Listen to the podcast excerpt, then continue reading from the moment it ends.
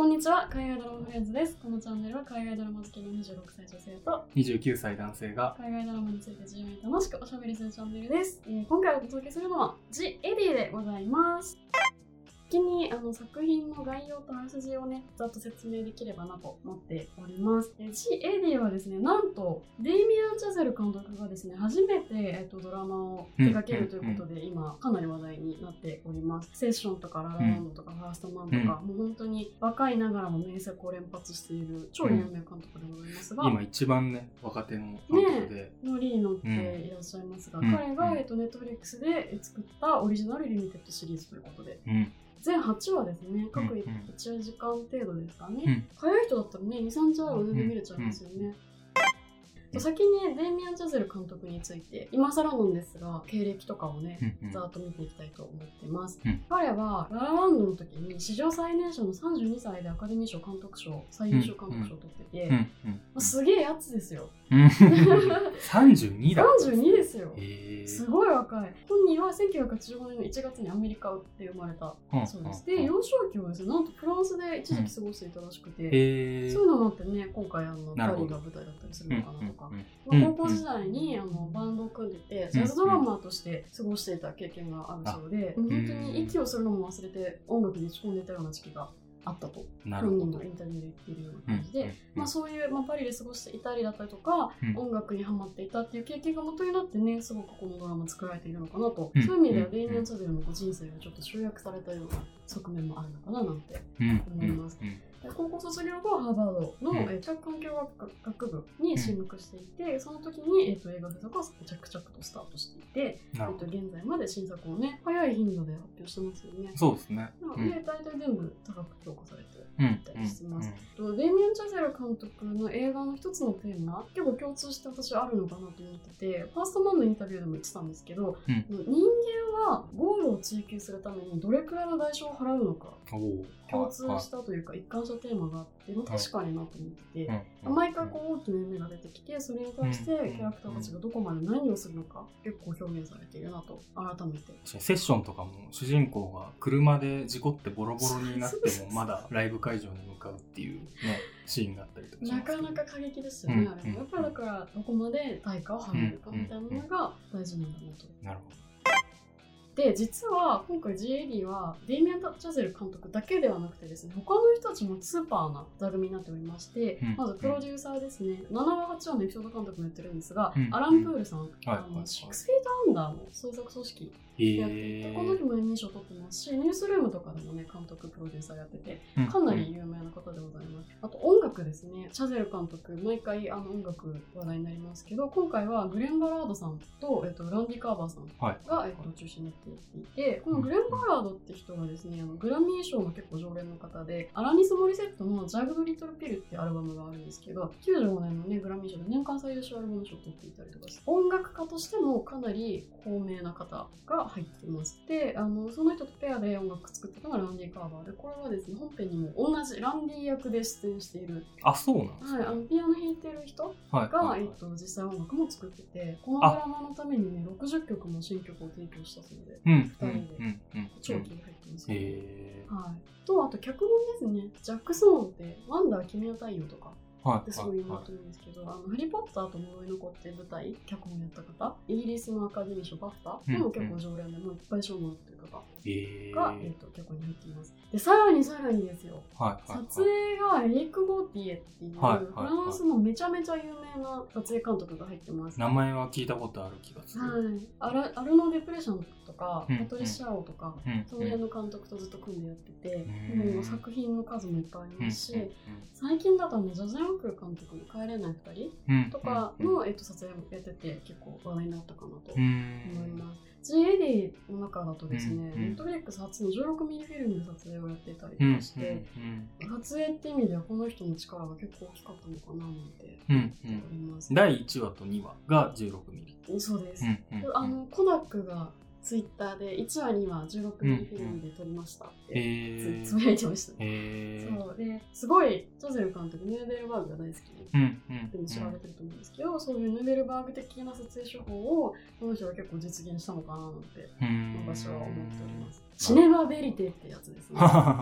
あと他のエピピソード監督としてはウーダ・ベニャミナさんがそ3話4話であのカンヌでカメラロールで選出されていたうんやつの、えっと監督をやられてた。方えであと語録はもうライラ・ママラクセさん私ちょっとわかんない人だったんですけど、うんなんかモロッコ出身の方がやられていたそうでえございます。そのなんかもちろん中心になってるプロデューサー陣とかもすごい有名なんですけど各話のエピソード監督もねそれなりに実力派が集まってという感じで、なかなかよくできているらしい。盤石の布陣で作られているということなんですね。はい、うんさらにさらに。キャストがねやっぱ良かったかなと私思ってて、バンドがうんうん。結構生演奏で撮られてたらしいんですよ。へえで実はそのキャスティングにおいてですね 2, 2グループに分かれてて演技経験はないけど音楽にすごく音楽の経験というかミュージシャンとしてやってる人たちと、うん。ミュージシャン経験全然ないんだけど俳優として活躍してる人たちみみたいな感じで、うん。そのお互い未知の分野に飛び込むっていう挑戦があったっていうふうに、うんあのうん。インタビューで誰かが言ってるのを読みましたけど、主役はですねあのエリオット・ウドウ役はい。が、はいはい。えーアンドレ・ボランド、まあ、この人は俳優としては、ね、めちゃめちゃ有名だと思うんですけど、あのアカデミー賞のムーンライトうん。で、大人うん時代のケビン役を演じてうんいたので有名ですね。うん。全く音楽経験がなくて、ピアノ練習するところ初めてらしいです。えめっちゃ音楽できそうなそれめっちゃ顔。顔をしてます顔ね 際なんかね、あうん。のちゃんと手元出てる状態で弾いてたから、あ、そうなんだっていう。個人的にはですね、ムーンライト、ララランドとね、作品を取り違えられた事件もあったから、ーなんかちょっと、うんうんあ確かに。ここであのチャゼル監督の作品で主役かなんて思っちゃいました。なんか変な縁というか。そう変な意味を感じますよね。うんうん。でこの主人公の恋人マヤ役をやってるのがヨアンナ・クロイク、うんうん。でこの人はポーランド出身の歌手で女優さんなんですが、あのコールドはあの歌2つのところっていうあの報道がついてますけどあれであの有名になったかなとうん思います、うん。とにかく歌がねすごく素敵なうん方だなと思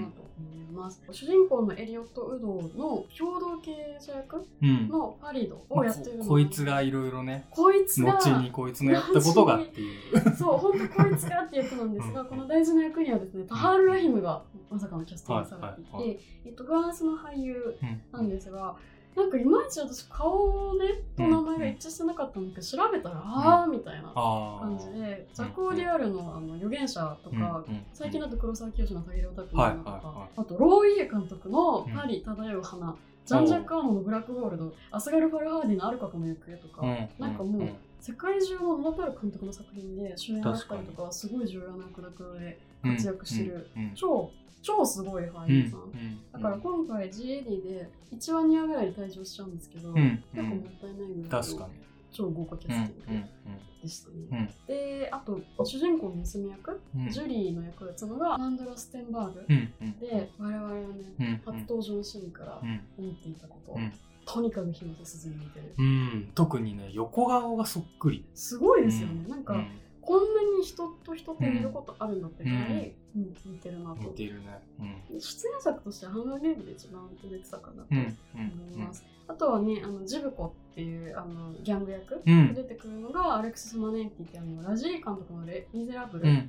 のクリス役、そうですね。結構ねだから記憶に新しかったです、ね、記憶に新しい。なんかもう性格的には同じような。そうです。確かに同じような役で見てましたね、うんうん、実はレミゼの方で脚本でもクレジットされていたりとかしてあのこの人はかなりまた重要な役で登場してたような気がします、うんうんうんちょっと話それますけど、うん、あの今回 G・ エリーが参考し参考資料的にレ・ミゼラブル見てるとそんなに入ってくるもんやなんて思ったりして、まあ、パリの今の貧困の問題とか格差社会とかあとまあ自由差別だったりとか宗教についてとか、まあ、レ・ミゼラブル見てたんで、なんかあこういうバックボーンがあって今パリってこういう状況なんだみたいなのを分かった上で G・ エリー見ると、ああなるほどねみたいなところが結ですね、まあ、あと他にもねミュージシャンたちがあの、実際に演奏しながら登場するんですが彼らもね、あの演劇経験ないと思えないほどいい演技を、あ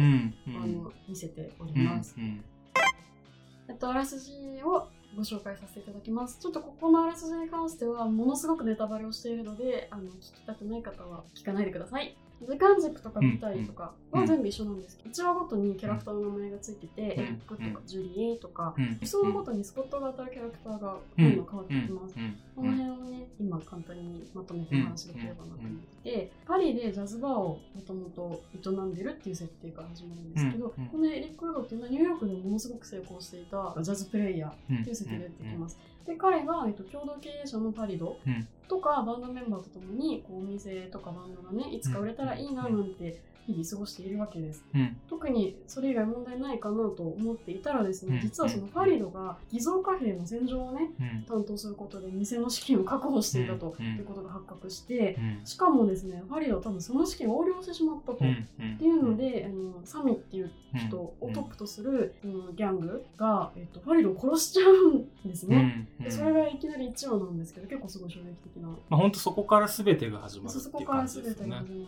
たまあファリドは殺そのまま殺されちゃうんですけど、うんうん。まあ、残されたエリックはですねギャングたちの追及の標的になってしまうんですよね。うんでファリドが横領したとされるかお金をですねギャングたちに返さなきゃいけなくなってしまうというところから、えっと、お話がスタートします、うんただそんな風にギャングに、えっと、襲撃されたエリックなんですがギャングとファリドの関係が警察にバレちゃうと店が営業停止になってしまうということで、うん。警察にもですね全部隠して嘘をついて、うん。えっと、なんとかこのギャングとの問題を解決しようとして、いろいろ奔走するわけですよ。うん。でもそんな状況の中バンドメンバーとかにもそういうこんなことがあったんだとか、うん。あのファリドは実は横領していたんだみたいな話をですねなかなか言い出せないまま、うん。お店を守るために警察との板挟みになりながらも宿泊して、なんとか頑張るんですようん。ね。うん。でもなかなかお金見つからないしそのせいでですね取り立てはどんどんどんどん日々激しくなっていくとうん。そんな辛い状況の中うん。エリックに信じてニューヨークからついてきたマヤは、まあ、うまくいかないことになかなかね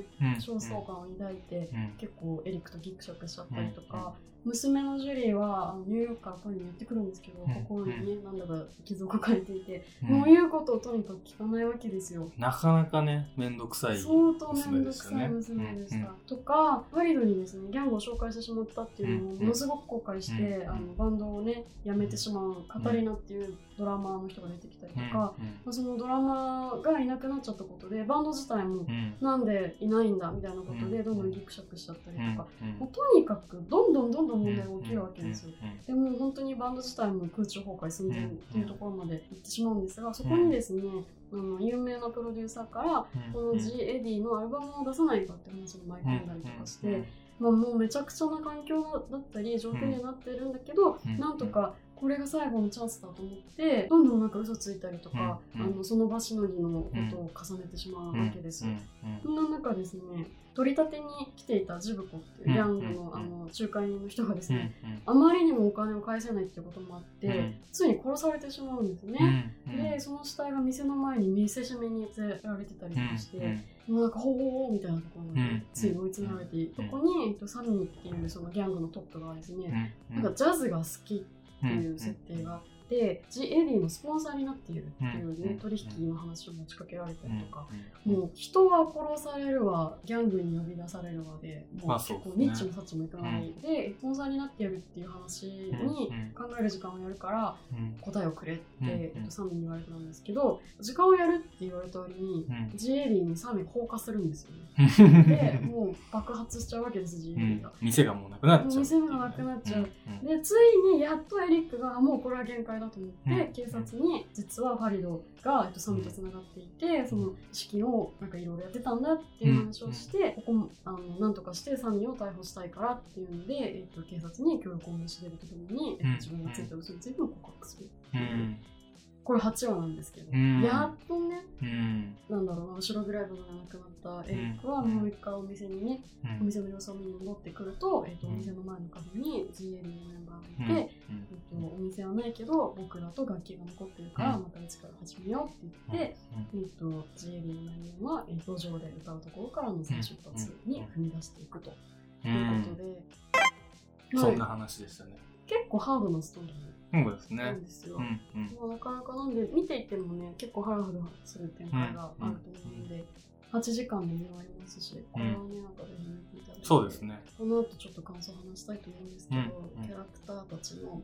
うまくいかなさにうんきっとやきもきすることでしょう。えっと、後編も聞いてください。そうですね。ぜひあの後編感想を話したいと思いますので、ぜひ聞いてください。ありがとうございました。ありがとうございました。Thank you.